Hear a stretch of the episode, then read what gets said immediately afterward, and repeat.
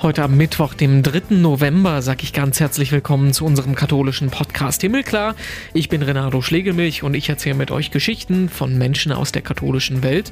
Und heute ist das Thomas Sternberg. Ich hätte mir vor 20 Jahren nicht vorstellen können, dass ich meinen Kindern zur Vorbereitung ihrer Ehe einen Text des Papstes zum Thema Ehe und Familie in die Hand gedrückt hätte. Seit 2015 ist er Präsident des Zentralkomitees der deutschen Katholiken, also der höchsten Laienorganisation der Kirche in Deutschland. In der Funktion ist er gleichzeitig zum Beispiel einer der zwei Präsidenten vom Synodalen Weg. Und in diesem Monat, diesen November, endet seine Amtszeit als Chef Laie in Deutschland. Wir sprechen gleich über die Reformen in der Kirche, wir sprechen über Reibungspunkte mit Rom und dem Vatikan, aber auch seinen persönlichen Lebensweg, wie er vom Bäcker zum Politiker Historiker und Theologen geworden ist. Das wird ein interessantes Gespräch. Vorher gucken wir noch in die Schlagzeilen. Was hat sich getan in der katholischen Welt? Und da tagt seit vergangenem Sonntag in Glasgow der Weltklimagipfel COP26. Eigentlich wollte auch Papst Franziskus teilnehmen, hat sich dann aber doch dagegen entschieden, hat aber jetzt als zweiter Papst überhaupt eine Ansprache im britischen Staatsfernsehen BBC gehalten. Auch beim Mittagsgebet am Sonntag hat er das Thema Klimaschutz nochmal angesprochen. Hört auf die Schreie der Armen, sagt der Papst, und es ist Zeit für radikale Veränderungen in der Welt. Das übrigens gerade mal zwei Wochen, nachdem alle, wirklich ohne Ausnahmen, alle Führer der großen Religionen in der Welt sich zusammengetan haben und einen gemeinsamen Appell für den Klimaschutz unterschrieben haben. Sowas hat es vorher auch noch nie gegeben. Kurz vor dem Klimagipfel hat übrigens auch US-Präsident Joe Biden das erste Mal Papst Franziskus besucht und diese Audienz, die hat Rekorde gebrochen. 75 Minuten haben sich die beiden unterhalten. Im Vergleich dazu sprach Franziskus mit Obama 52 Minuten und mit Trump 30 Minuten. Die zwei haben viele Gemeinsamkeiten, zum Beispiel beim Thema Klimaschutz auch. Große Debatten gibt es aber darüber, ob Biden mit seiner liberalen Haltung beim Thema Abtreibungen die Kommunion verboten werden darf. Das fordern Konservative in den USA. Ob er mit dem Papst darüber gesprochen hat, ist nicht bekannt, aber Franziskus habe Biden wohl zum Schluss gesagt, sie sind ein guter Katholik. Und bevor wir gleich direkt loslegen mit Thomas Sternberg, blicken wir hier auch nochmal in den Schlagzeilen aufs ZTK. Das wird Ende des Monats eine Nachfolge als Präsidenten suchen. Da gibt es einen Bewerber und eine Bewerberin. Der eine heißt Ulrich Hemel und ist Chef des Bundes katholischer Unternehmer. Die andere heißt Irme Stetter-Karp, ist Vizepräsidentin des Deutschen Caritasverbandes. Und wer von beiden wird, das entscheidet sich bei der ZTK-Vollversammlung am 19. und 20. November. Und ich freue mich sehr, dass wir im Podcast uns heute unterhalten mit Professor Dr. Thomas Sternberg, Präsident des Zentralkomitees der deutschen Katholiken, der diese Aufgabe nach sechs Jahren in diesem Monat jetzt abgeben wird. Wir sprechen über ihn, wir sprechen über die Kirche, wir sprechen über die Rolle der Laien in der Kirche. Und ich freue mich erstmal, dass Sie sich die Zeit genommen haben. Hallo, schönen guten Tag. Schönen guten Tag. Äh, Erstmal, wir steigen immer so ein bisschen mit Blick in die Pandemie ein. Das waren die letzten anderthalb Jahre für uns alle eine ungewöhnliche Zeit. Äh, wie geht's Ihnen? Wie haben Sie das erlebt? Ach ja, äh, zum einen war es natürlich heftig, dass wir beim synodalen Weg unmittelbar nach der ersten Vollversammlung einen massiven Einbruch bekommen haben. Und außerdem, wenn man etwas als einen wirklich einen Prozess anlegt, auch als einen geistlichen Prozess, dann ist es sehr schwierig, sowas rein digital zu machen. Insofern bin ich doppelt erstaunt, wie gut das dann doch in, der Foren, in den Foren geklappt hat und dass wir diesen langen Sprung von anderthalb Jahren Verzögerung ähm, oder mehr als ein Jahr Verzögerung zumindest geschafft haben, bei der zweiten Synodalversammlung jetzt wirklich auch ins Arbeiten zu kommen. Synodaler Weg ist noch ein großes Thema, werden wir noch drüber sprechen.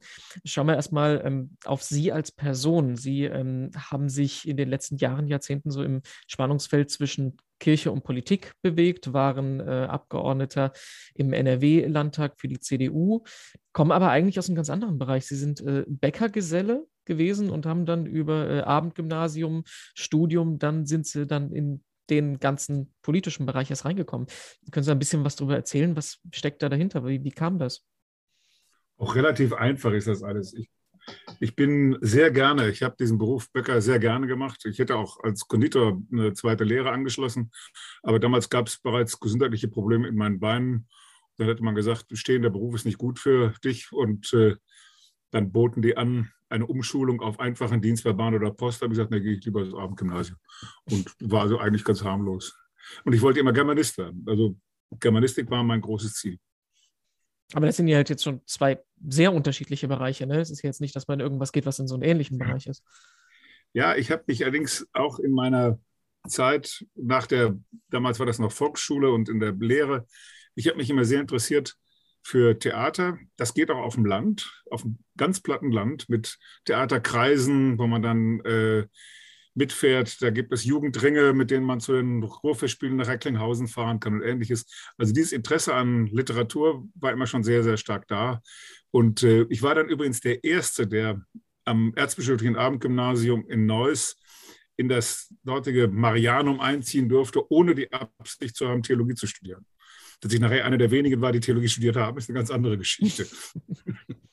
Aber so äh, nochmal auf die Zeit als, als, als Bäcker in der Backstube, warum, also wenn Sie jetzt jemand sind, der sich eher so auf der intellektuellen Ebene bewegt, warum, warum entscheidet man sich so einen Beruf zu erlernen? Das ist ja was ganz anderes. Äh, mein, äh, mein Vater war, äh, war Bäcker und Konditor und wir hatten einen sehr kleinen Betrieb zu Hause und äh, das wollte ich auch gerne machen. Anders als mein Bruder, der am Gymnasium war, mein älterer Bruder. Ähm, ich habe das immer gern machen wollen. Und nach mir, nachdem ich dann ans Abendgymnasium bin, hat mein jüngerer Bruder das auch gelernt, die Lehre auch gemacht.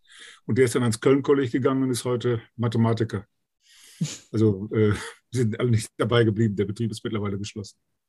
Aber ich also, habe noch bis 1978 regelmäßig in allen Ferien und jedem Wochenende zu Hause gearbeitet. Und dann kam es von, von, von der Bäckerei über Kultur und äh, Literatur und Kunst dann in den Bereich Theologie. Wieso Theologie? Ja, wieso Theologie? Ich habe in Münster angefangen zu studieren, äh, Germanistik, Philosophie, Kunstgeschichte ein bisschen und äh, rutschte dann im Grunde genommen in die Theologie. Ähm, auch durch Freunde, durch, durch äh, Bekannte. Und, äh, und dann habe ich, bevor ich ins Ausland ging, in ein Auslandsstudium ging, habe ich gesagt, wenn ich das Vordiplom schaffe, dann, äh, dann bleibe ich auch dabei und habe dann tatsächlich gearbeitet und habe das Vordiplom gemacht bin dann nach Rom gegangen für ein Jahr als Germanist übrigens. Äh, ich wollte in Rom Germanistik studieren und bin da in Rom allerdings dann in die christliche Archäologie gekommen, weil das, das war, bei dem ich dachte, das ist das Tollste, was man in Rom machen kann. Da kann ich was machen, was ich in Münster und sicher nicht kriege. Das war auch ein aufregendes Jahr. Das Jahr 77, 78 war ich in Rom. Was war das für eine Zeit in Rom? Das ist dann mit äh, Johannes Paul II. schon gewesen, ne? und dem ersten und dem Paul VI. Das war das drei das, Ja, so genau, genau. Spannende Zeit. Ja, es war wirklich ein sehr spannendes Jahr. Es war überhaupt ein sehr, sehr spannendes Jahr für mich, ein prägendes Jahr. Und ich habe auch bei meinen Kindern jetzt immer sehr darauf geachtet, dass die, heute geht das ja mit Erasmus sehr viel leichter, aber dass sie Auslandsstudien machen. Ich glaube, dass ein Auslandsstudium wirklich den Horizont in einer Weise erweitert, wie das kaum eine andere Zeit machen kann. Und lebensgeschichtlich ist das einfach der beste Zeitpunkt, das im Studium zu machen. Solange keine Familie, keine Kinder da sind, wo es keine anderen Verpflichtungen gibt, beruflichen Verpflichtungen, so frei wie in dieser Zeit im Studium ist man nie. Und deshalb kann ich allen Studierenden wirklich immer nur dringend raten, nutzt diese einmalige Chance eures Lebens, geht raus.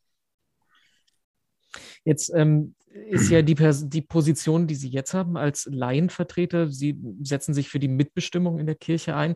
Da gibt es ja immer wieder Reibungspunkte mit Rom. Das ist ja äh, kein Geheimnis. Welche, welche Beziehung haben Sie, also wenn Sie einerseits so eine wichtige Zeit, so eine prägende Zeit erlebt haben und jetzt immer wieder die Konflikte mit Rom, wie, wie, wie stehen Sie dazu? Ach, wer ist, wer ist Rom? Das ist immer eine schwierige Frage. Wer ist eigentlich Rom? Äh, ich nehme das alles etwas, etwas gelassener ich bin sehr froh, dass wir einen Papst haben, dessen Texte ich zum großen Teil, zum größten Teil wunderbar finde. Ich hätte mir vor, vor 20 Jahren nicht vorstellen können, dass ich meinen Kindern zur Vorbereitung ihrer Ehe einen Text des Papstes zum Thema Ehe und Familie in die Hand gedrückt hätte. Aber Amoris Laetitia kann man wirklich jedem empfehlen zu lesen. Ein wunderbares, eine wunderbare Schrift. Und die anderen Texte auch. Es lohnt sich immer wieder, Texte dieses Papstes zu lesen, finde ich. Das heißt, Ihre Meinung über den Vatikan, über die Kirche, über den Papst ist unter Franziskus auch eine andere geworden.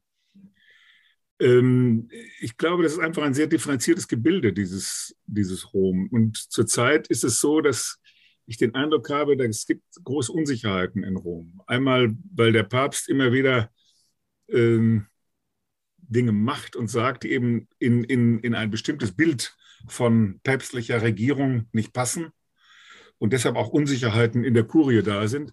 Und ich glaube, es gibt auch fast so etwas wie eine gewisse Sorge, dass da in Deutschland irgendwas passieren könnte, was man nicht richtig im Blick hat, was, was, was unkontrollierbar ist, was, was, was man nicht richtig versteht. Ähm, aber auch da wieder, das sind natürlich längst nicht alle. Der Papst schreibt in seiner, bei seinem Aufruf für den äh, Vorbereitungsprozess zur Bischofssynode, ähm, er sei froh darüber, dass bereits in einigen Ländern ähm, verfa synodale Verfahren eingeleitet worden seien. Ja, äh, es ist schwierig, wie gesagt, da äh, eine einheitliche Position zu finden. Unglücklich sind natürlich solche Störfeuer, die wir zum synodalen Weg bekommen haben. Die sind, wie sie sind. Äh, diese Katastrophe, diese Instruktio zum Thema Laien, da steht natürlich nichts Neues drin. Da steht das drin, was im Kirchenrecht steht, aber dieses Kirchenrecht ist katastrophal, was die Frage der Laien angeht und bei weitem nicht auf der Höhe der Zeit des Zweiten Vatikanischen Konzils. Und äh, da muss man natürlich auch fragen, wie war das in der Periode des fraglos bedeutenden Papstes Johannes Paul II., der seine ganz, ganz großen Bedeutung hat, aber kirchenpolitisch, kirchenpolitisch Reformen beendet hat. Paul VI. war ich behaupte, dass trotz dieses einen Satzes in Humane Vitae äh, Paul VI. war der größte Reformpapst des 20. Jahrhunderts. Und diese Reformen sind 1978 beendet worden.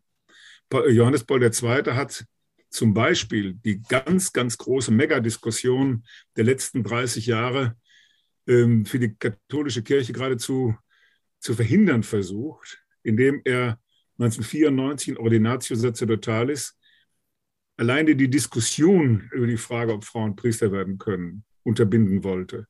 Was natürlich nicht ging und was jetzt mit einer, mit einer, ja, mit einer Emphase aufbricht, die erwartbar war, wenn man glaubt, man könne Diskussionen, Diskussionen bereits unterbinden. Von der Sache ja noch gar nicht gesprochen. Aber wie anders wäre es gelaufen, wenn man zum Beispiel nach, dem, nach der Würzburger Synode bereits die Frauendiakonen, äh, Frauen zu Diakonissen, Diakoninnen geweiht hätte, was historisch belegt ist und was problemlos möglich gewesen wäre, hätte sie schon sehr viel Dampf aus dem Thema genommen. Dann natürlich argumentiert und nicht einfach nur gesagt, das gibt's nicht, machen wir nicht, tun wir nicht. Diese Verfahren haben zu schlimmen Ergebnissen geführt. Oder dann die Frage der Segnung von äh, homosexuellen Partnerschaften. Dieses Responsum, was da aus Rom gekommen ist, das war ja auch überhaupt nichts Neues. Das steht leider Gottes so im Katechismus und im Kirchenrecht. Erstaunlich war eigentlich, dass es dieses Responsum einleitend sagen musste, dass es überhaupt homosexuelle Partnerschaften gibt. Das mussten sie aber sagen, weil Papst Franziskus in Ziffer 52 von Amoris Laetitia solche Partnerschaften erwähnt und benennt. Das heißt, äh, manchmal kommen durch diese Responsen überhaupt erst die Katastrophen und, und, und ja auch Reformnotwendigkeiten richtig auf den Tisch. Dann merkt man plötzlich, wie weit wir auch in unserem Handeln längst entfernt sind von dem, was da an, an Reglementierungen immer noch gilt. Ich frage mich so ein bisschen, wo nehmen Sie sich die Motivation her, an diesem riesigen feststehenden Konstrukt was verändern zu wollen? Ich glaube, ich wäre in Ihrer äh, Position vollkommen frustriert darüber, dass meinetwegen jetzt die gleichen Ideen auf dem Tisch liegen, die schon bei der Würzburger Synode nicht umgesetzt werden könnten. Also wie, also das ist auch das, was der, der mein großer Kritikpunkt am, am, an der Idee synodaler Weg, dass man doch eigentlich wissen müsste, irgendwann kommt das große rote Stoppschild aus Rom. Also das, das, das, wie, wie kann man da mit, mit Zuversicht draufgehen, wenn man weiß, dass äh, realistisch sich nichts verändern wird? Das ist, ich, das, ich teile Ihre, Ihre Voraussetzung nicht. Ähm, aus zwei Gründen. Das eine ist, ich bin Historiker. Und Historiker wissen, dass Wandel das Normalste von der Welt ist. Und dass eins ganz sicher nicht stimmt, dass etwas bleibt immer wie es ist. Das stimmt ganz sicher nicht. Die Frage ist nur, in welchen Zeitabständen, in welchen Prozessen und mit welchen ja auch Kollateralschäden oder Kollateralnutzen das möglich wird. Also es verändert sich mit Sicherheit. Das eine. Das zweite, ich bin insofern Politiker, als ich weiß, dass politische Prozesse nicht auf Plus und Minus geschaltet werden, sondern dass das tatsächlich Bewegungen sind, Entwicklungen sind. Nehme ich mal so etwas wie das Konzil. Zweite Vatikanische Konzil wäre schlechterdings nicht möglich gewesen, wenn es nicht vorher so etwas gegeben hätte wie eine liturgische Bewegung die alles das, was das Zweite Vatikanum in der Liturgiekonstitution, das war ja die erste große Konstitution, die sie gemacht haben, wenn das nicht alles theologisch vorbereitet gewesen wäre, das war ja alles da in der liturgischen Bewegung. Und auch die dogmatischen Dinge von Lumen Gentium ähnliches waren theologisch bearbeitet. Das heißt, wenn man nicht Diskussionen führt und Bewegungen eröffnet, dann wird es auch keine Veränderung geben. Man, ich halte es für völlig realitätsfremd zu glauben, Reformen und Neuerungen kämen per UKAS von oben, plötzlich irgendwie so aus der Luft. Die sind immer von unten gewachsen. Sie sind immer aufgrund von Verhältnissen, sind Antworten auf Verhältnisse, auf Fragen. Und wenn ich jetzt sehe, wie die Fragen, die wir im synodalen Weg bearbeiten, etwa, das ist ja nur ein kleiner Teil der Problemlagen, die es gibt. Der synodale Weg ist ja kein, kein genereller Reformprozess der Kirche, sondern der synodale Weg antwortet auf eine ganz spezifische Herausforderung. Äh, aber wenn ich sehe, dass diese Fragen mittlerweile eine solche internationale Aufmerksamkeit, nicht nur Aufmerksamkeit, sondern auch Resonanz finden, dass die äh, in sehr, sehr vielen Ländern inzwischen diskutiert werden. Und wir immer wieder hören von vielen Menschen aus anderen Ländern, ja, das ist, wird bei uns genauso diskutiert, das sind genau auch unsere Probleme und unsere Fragen. Dann werden solche Fragen natürlich auch zu einer Veränderung des Verhaltens führen. Ähm, und das passiert prozessual. Das merken, das merken wir übrigens jetzt schon sogar, dass der Vorsitzende der Europäischen Bischofskonferenz, Kanal Hollerich, in einem Interview sagt, er wisse nicht, ob ähm, er wisse nicht, ob Frauen zu Priestern geweiht werden könnten. Aber eins wisse er, man müsse darüber diskutieren. Hätte er, hätte ich mir schlechterdings nicht vorstellen können, dass das vor 15 Jahren oder vor 10 Jahren noch jemand aus der kirchlichen Hierarchie gesagt hätte. Also man braucht einerseits den langen Atem und muss nicht einfach nur auf nur fatalistisch sehen, es klappt oder es klappt nicht, sondern man, man, man stößt mehr an, was auch dann auf lange Sicht was erreichen könnte. Ja, und dann kommt dazu, wir müssen nachher noch darüber sprechen, dass ZTK natürlich nicht eine reine innerkirchliche Organisation ist, sprechen wir aber gleich nochmal drüber. Aber was das Kirchliche angeht, kommt ein drittes dazu, was für mich ganz wichtig ist ich habe mir nie der Illusion hingegeben, Kirche wäre das, was die kirchliche Sozialgestalt ist. Auch da bin ich wieder Kirchenhistoriker. Schon Augustinus stellt fest, auf der Tenne des Herrn ist mehr Spreu als Weizen. Das war also schon um 400 so. Warum sollte das im Jahr 2021 anders sein? Und ich halte es für ganz, ganz wichtig, dass wir uns nicht kirchlich selbst einreden, Kirche bestände vor allen Dingen aus violetten Sutanen und roten Käppchen. Kirche ist mehr und Kirche ist anderes. Und auch da wieder, ich gebe zu, ich bin ein Fan dieses Papstes.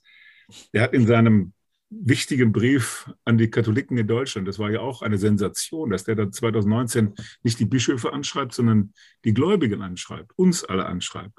Und darin schreibt, wir sind in einer Zeitenwende, macht mutige Antworten. Ich unterstütze euch bei der Suche nach mutigen Antworten. Äh, auf die Veränderungen der Zeit. Da schreibt er zum Schluss etwas über die, äh, über die Kirche. Und da sagt er, man soll sich hüten vor der Versuchung, eine kleine Herde zu werden. Eine kleine geschlossene Herde. Also diese Gefahr der Sektenbildung der wenigen vermeintlich Rechtgläubigen. Da sagt er, das erlaubt uns nicht, die Heiligkeit von nebenan, die Heiligkeit der streitenden Kirche zu sehen. Und er beschreibt diese Heiligkeit der streitenden Kirche und sagt, das sind die Männer und Frauen, die arbeiten, um das tägliche Brot zu verdienen. Das sind die Eltern, die ihre Kinder mit Liebe erziehen. Das sind die Kranken, das sind die alten Ordensfrauen, die weiter lächeln. Darin sehe ich, die Heiligkeit der Kirche ist eine Heiligkeit von nebenan. Das ist wunderbar. Das, ist, das rückt Perspektiven zurecht. Und dann sind wir vielleicht auch wieder bei Corona. Was mich wirklich betroffen macht, ist, dass wir in der öffentlichen Wahrnehmung in der Corona-Pandemie als Christen und Kirche vor allen Dingen wahrgenommen worden sind als eine Gruppe, die ein Recht oder nicht Recht darauf hat, Gottesdienst zu feiern oder nicht. Das heißt, das ihre zu tun. Aber dass man die Frage stellt, inwiefern ist die Frage nach Gott auch etwas, was in dieser Pandemie eine Rolle spielt? Das ist ja auch ein wichtiges Thema gewesen. aber es ist öffentlich fast nicht vorgekommen. Es, es, war nicht, es war nicht da oder es ist nicht da. Auch der nicht mal, natürlich nicht die Frage, dass das ein Strafgericht Gottes ist, das ist hoffentlich keine theologische Antwort mehr. Auch nicht sofort die Frage nach der Hilfe Gottes, der unmittelbaren Hilfe Gottes, aber doch zumindest nach dem Trost, den die Religion und die Bibel und unsere Gebetstexte bieten können. Schließlich, wenn man mal sieht, die großen Pesterfahrungen des 14. Jahrhunderts haben zu einer Fülle von religiösen Formen geführt. Die, die meisten Prozessionen, die wir in Deutschland haben, außerhalb von von Leichnam oder solchen Dingen, sind Pestprozessionen gewesen. Die Antworten auf eine Situation. Und jetzt haben wir eine, eine Pandemie und die Frage nach Gott kommt zumindest in unserem Land öffentlich praktisch nicht vor das macht mich schon betroffen. Und da frage ich mich, was müssen wir tun, dass wir als Christenmenschen, dass wir als Gläubige wieder ernst genommen werden als Gesprächspartner in solchen Fragen, die die Leute bewegen und berühren. Die Frage nach Depression, Einsamkeit. Äh, wir sprechen immer von psychischen Veränderungen. Das ist, klingt immer so merkwürdig äh, sofort so, so äh, krankheitsmäßig. Das ist nicht eine Frage von Krankheit, das ist eine Frage von Befindlichkeiten, die ganz viele Menschen jetzt haben. Aber die kommen doch damit gar nicht eigentlich vor, weil wir diese Frage abhandeln, als wäre das ein politischer Prozess wie andere auch. Nein, es stellt Leute vor riesige Fragen. Vor die Frage etwa, dass jemand, der gewohnt ist und gelernt hat, sein Leben völlig selbst zu organisieren, und für alles auch selbst verantwortlich zu sein. Oder wenn er nicht selbstverantwortlich, zumindest immer einen Schuldigen dafür zu finden. Dass in dieser, in dieser Plausibilität da plötzlich etwas einbricht, für das weder ein Schuldiger zu finden ist, noch ich selber verantwortlich bin, sondern wo ich mit einem, mit einem Widerfahnis, der, der Soziologe äh, Hartmut Rosa spricht von Unverfügbarkeit. Übrigens ein sehr schönes Buch zu Corona, vor Corona geschrieben ähm, Unverfügbarkeit. Wie geht man mit so etwas um? Da haben wir doch als Gläubige was zu sagen. Da ist, und vorsichtig auch wieder mit dem Sagen, wir haben es natürlich auch nicht gepachtet, wir wissen es nicht. Aber wie Hallig sagt, wie können wir Suchende mit den Suchenden sein? Wie können wir wahrgenommen werden als, als Gesprächs- und Lebensbegleitung, die für sich einen Weg haben, nämlich ein Vertrauen auf einen Glauben und auf eine Person, Jesus Christus, die für ihr Leben wichtig ist. Da sind wir doch beim Kern. Und dann frage ich mich, diese ganzen strukturellen Dinge, die sind alle wichtig, aber die berühren nicht meinen Kern. Der Kern ist ein anderer. Ja. Lassen Sie uns nochmal auf das ZTK und die Rolle des äh, ZTK ja. schauen. Sie haben es gerade schon angesprochen. Ähm, Sie sind der Verband der katholischen Laien. Also man könnte, ja, wie, wie, wie, wie würden Sie es selber definieren? Fragen wir es doch einfach so. Was verstehen Sie unter dem ZTK? Das ZTK ist eine repräsentative Vertretung der katholischen Laien in Deutschland mit, dem Haupt, mit der Hauptaufgabe, die politischen Positionierungen der katholischen Kirche in Deutschland zu formulieren. Das heißt, wir haben den Hauptauftrag darin, in der Gesellschaft Positionen des christlichen, des katholischen Verständnisses zu vertreten. Lebensschutz, Soziales, Internationalität, Klimaschutz. Wir können die Themen ja eigentlich alle durchgehen. Aber diese christlichen Positionen in der Gesellschaft zu vertreten, das ist eigentlich unsere Aufgabe, übrigens auch schon seit dem Konzil deutlich formuliert.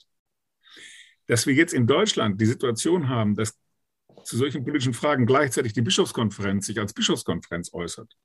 Und dann allerdings auch meistens nicht als Bischöfe, sondern von den Beraterinnen und Beratern, da sind doch wieder Laien beteiligt, ist eine Situation, die sich historisch ergeben hat, die aber nicht unbedingt konsequent ist. Ähm, für mich ist jetzt auch in der Zeit des synodalen Wegs ganz, ganz wichtig, dass wir deutlich machen, und zwar nicht nur für mich, sondern für das ganze ZTK, dass wir deutlich machen, wir sind nicht ein innerkirchlicher Betriebsrat oder irgendwie so eine, so eine Personalvertretung oder sowas. Weiß Gott nicht. Wir sind natürlich auch für unsere Kirche mitverantwortlich und wir gestalten die Kirche mit. Aber wir haben einen wesentlichen Auftrag, Gesellschaft und Welt nach Vorstellungen, Prinzipien, Wertvorstellungen aus unserem Glauben heraus zu gestalten. Das waren jetzt sechs Jahre, die Sie ähm, dem ZDK als Präsident vorgestanden haben. Das sind turbulente Jahre, nicht bloß ähm, die, der synodale Weg, die MHG-Studie, AfD, im Katholikentag ist ja viel passiert. Ähm, wenn Sie zurückblicken, ist da irgendwas, wo es noch nagt, wo Sie sagen, das hätte ich gerne anders erlebt oder wo Sie sagen, das ist jetzt ein besonders prägender Moment gewesen? Also sehr, sehr wichtig war für mich, waren für mich natürlich ÖKT und Katholikentage. Das ist ja auch eine Kerntätigkeit des ZDK. Und zwar da insbesondere natürlich der größte Schöne in meiner Heimatstadt hier in Münster 2018, aber auch der 2016er. Der 2016er war mir fast noch wichtig. Es war der 100. Katholikentag und der erste Katholikentag in einer, in einer nicht-christlichen Umgebung. 80 Prozent der Leipziger gehören keiner der beiden Konfessionen an. 4,3 Prozent waren damals Katholiken in Leipzig. Mittlerweile übrigens 4,8 Prozent. Die wachsen stark in, in Leipzig.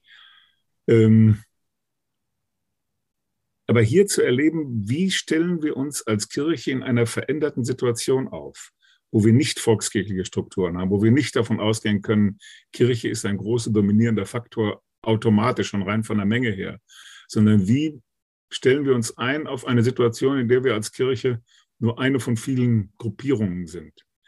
Das haben wir in Leipzig gelernt und wahrgenommen und haben auch gemerkt, dass das gut geht, aber dass es andere Bedingungen hat, ich glaube, wir werden uns noch sehr viel stärker auf so etwas einstellen müssen. Und dann natürlich der dritte ÖKT in Frankfurt, den wir uns natürlich anders gedacht hatten, aber der trotzdem wichtige Ergebnisse gebracht hat. Denn was auch für mich eine ganz zentrale Erfahrung meiner Amtszeit gewesen ist, war das Jahr 2017. 2017, in dem wir erlebt haben, dass die evangelische Kirche in Deutschland des 500. den 500. Jahrestag der Reformation ganz, ganz anders feierte als alle Reformationsjubiläen in den Jahrhundertfeiern vorher, nämlich in einer außerordentlich ökumenischen Art und Weise. Der Gottesdienst mit dem gegenseitigen Bekenntnis in Hildesheim damals, der so oft auch nachgefeiert worden ist, ist ein, ein Meilenstein der ökumenischen Arbeit in Deutschland. Und ähm, der ist mir außerordentlich wichtig, auch als Auftrag wichtig. Wir haben kein Land der Welt, glaube ich, in dem es so viele Ökumene an der Basis gibt wie bei uns, nämlich in den konfessionsverbindenden oder konfessionsverschiedenen Ehen und Familien, in denen Sonntag für Sonntag, wenn sie fromm sind, ausgehandelt wird, gehen wir zum katholischen gehen wir zur evangelischen Kirche in der es nicht mehr diese Gruppenbildungen gibt. Es gibt nicht die Evangelischen auf der einen Seite und die Katholischen auf der anderen Seite. In wirklich in sehr, sehr vielen Familien geht das quer durch die Familien. Und hier diese Ökumene unmittelbar und vor Ort zu leben und besser möglich zu machen, in hohem gegenseitigen Respekt und Anerkennung, in der Wahrnehmung, dass das andere vielleicht nicht Gegensatz, sondern Bereicherung ist. Das war ein großes Thema des Ökumenischen Kirchentags in Frankfurt. Und das habe ich auch sehr bereichernd erlebt, dass wir gesagt haben, wir, wir können miteinander gemeinsam unseren politischen Auftrag erfüllen und können untereinander im Vertrauen auf unseren gegenseitigen Glauben auch gegenseitig uns zu Gast in der jeweils anderen Liturgie einladen. Ich bin dann nicht in der evangelischen Gottesdienst in meiner Liturgie, aber ich bin gern gesehener Gast und nehme da auch am Abendmahl teil. Und die evangelischen Christen sind in unserer katholischen Liturgie nicht zu Hause, das ist nicht ihre Heimat, aber sie sind wahrscheinlich nicht ihre Heimat, aber sie sind Gast gern gesehen und sind auch zur Eucharistie eingeladen. Das war eigentlich ein wichtiger Schritt auch des so digitalen Kirchentages in Frankfurt, der dann, wie gesagt, so anders war, der aber trotzdem von hoher Bedeutung ist, wie ich finde. Blicken wir zum Schluss noch in die Zukunft. Diese ähm, Gespräche, diese Podcast-Gespräche enden immer mit der gleichen Frage. Was bringt Ihnen persönlich Hoffnung, wenn Sie das jetzt fürs ZTK, für die Kirche, für die Gesellschaft definieren? Äh, was geht Ihnen da durch den Kopf? Davon abgesehen, dass ich sowieso Optimist bin, sonst könnte man das wahrscheinlich gar nicht machen, hat mir wirklich große Hoffnung gegeben die zweite Synodalversammlung in Frankfurt vor vier Wochen. Bei dieser Synodalversammlung zeigte sich bei der ersten, der ersten Abstimmung über inhaltliche Themen, der ersten, wie viel Übereinstimmung möglich ist, selbst bei sehr kontroversen, bei sehr erstaunlich auch durchaus deutlich formulierten Texten möglich ist. Dass wir da die Präambel und den Orientierungstext und auch den langen Orientierungstext für das Forum 1 Macht mit Abstimmungsergebnissen von über 80 Prozent verabschieden konnten. Und das in einer Situation, wo kommunikativ der Ärger, die Wut, die, die, die, die Stimmung auf einem Nullpunkt geradezu angelangt war, nach diesen ganzen Fragen der Bischofsernennung, Beibehaltung, sonst was, was da alles war. Das hat mich schon ja wirklich sehr tief berührt und hat mir gezeigt, dass vielleicht doch so etwas möglich ist wie ein, ein geistlicher Prozess, der 230 völlig verschiedene Menschen, extrem verschiedene Menschen zusammenbringt in dem gemeinsamen Willen für diese Kirche oder noch nicht mal für die Kirche, sondern eine Kirche zu wollen, die in diesem Land wieder Glaubwürdigkeit hat, wieder Vertrauen hat, Vertrauen findet, um das zu tun, wofür wir eigentlich da sind. Also das, was der Papst uns da mit der Evangelisierung ins Stammbuch schreibt. Nicht indem wir allen Leuten sagen, ich weiß es besser und ich weiß es genau und guck nur hier, ich weiß es, sondern wie gesagt, Suchende mit den Suchenden sein, aber angenommen, akzeptiert zu werden, auch mit unseren Auffassungen akzeptiert zu werden. Daran zu arbeiten, ist mir ganz wichtig. Und das ist mindestens genauso wichtiger, wichtige Aufgabe dabei, den Betroffenen gerecht zu werden, die sexualisierte Gewalt in dieser Kirche erlebt haben und wo wir den Umgang mit diesem Thema auch in den Jahren erst gelernt haben. Auch ich habe das gelernt. Aber es gibt mir Hoffnung, wenn ich sehe, dass da auch die Kommunikation möglich ist, dass wir da miteinander sprechen können und nicht zuletzt, dass wir da auch miteinander beten können. Ich glaube, dass diese Fragen, dass wir in der Kirche doch immer noch mal auch eine andere Situation haben, als ich das in Politik oder sonst wo irgendwo erlebt habe, das ist mir schon sehr, sehr wichtig. Und da habe ich nochmal auch einen Berührungspunkt zur Kultur, die mir ja sehr wichtig ist, zur Kunst. Dass es eben einen Bereich des Lebens gibt, wo nicht mit Plus und Minus und binären Codes gearbeitet wird, nicht nur von Produzieren und Verbrauchen, sondern dass es einen Bereich des Lebens gibt, wo es so ein Plus gibt. Und wenn wir das vermitteln können, wenn wir das auch anderen vermitteln können, diese Hoffnung gebe ich nicht auf, dass das möglich ist. Das war unser Gespräch heute mit dem scheidenden Präsidenten des Zentralkomitees der deutschen Katholiken, Thomas Sternberg. Ganz herzlichen Dank dafür. Mehr dazu zum Lesen gibt es auch auf domradio.de und auf katholisch.de. Auf unserer Homepage himmelklar.de gibt es 118 weitere Podcast-Folgen, unter anderem mit dem Generalsekretär vom ZDK, das ist Marc Frings, oder einigen Delegierten beim synodalen Weg. Nächste Woche sind wir mit unserer nächsten Podcast-Folge wieder da. Dann sprechen wir hier mit dem Vorsitzenden der Deutschen Bischofskonferenz, Bischof Georg Betzing aus Limburg. Dann übrigens am Freitag, nicht am Mittwoch. Bin schon gespannt auf das Gespräch. Ich bin Renato Schlegelmilch, sage danke fürs Zuhören und bis nächste Woche.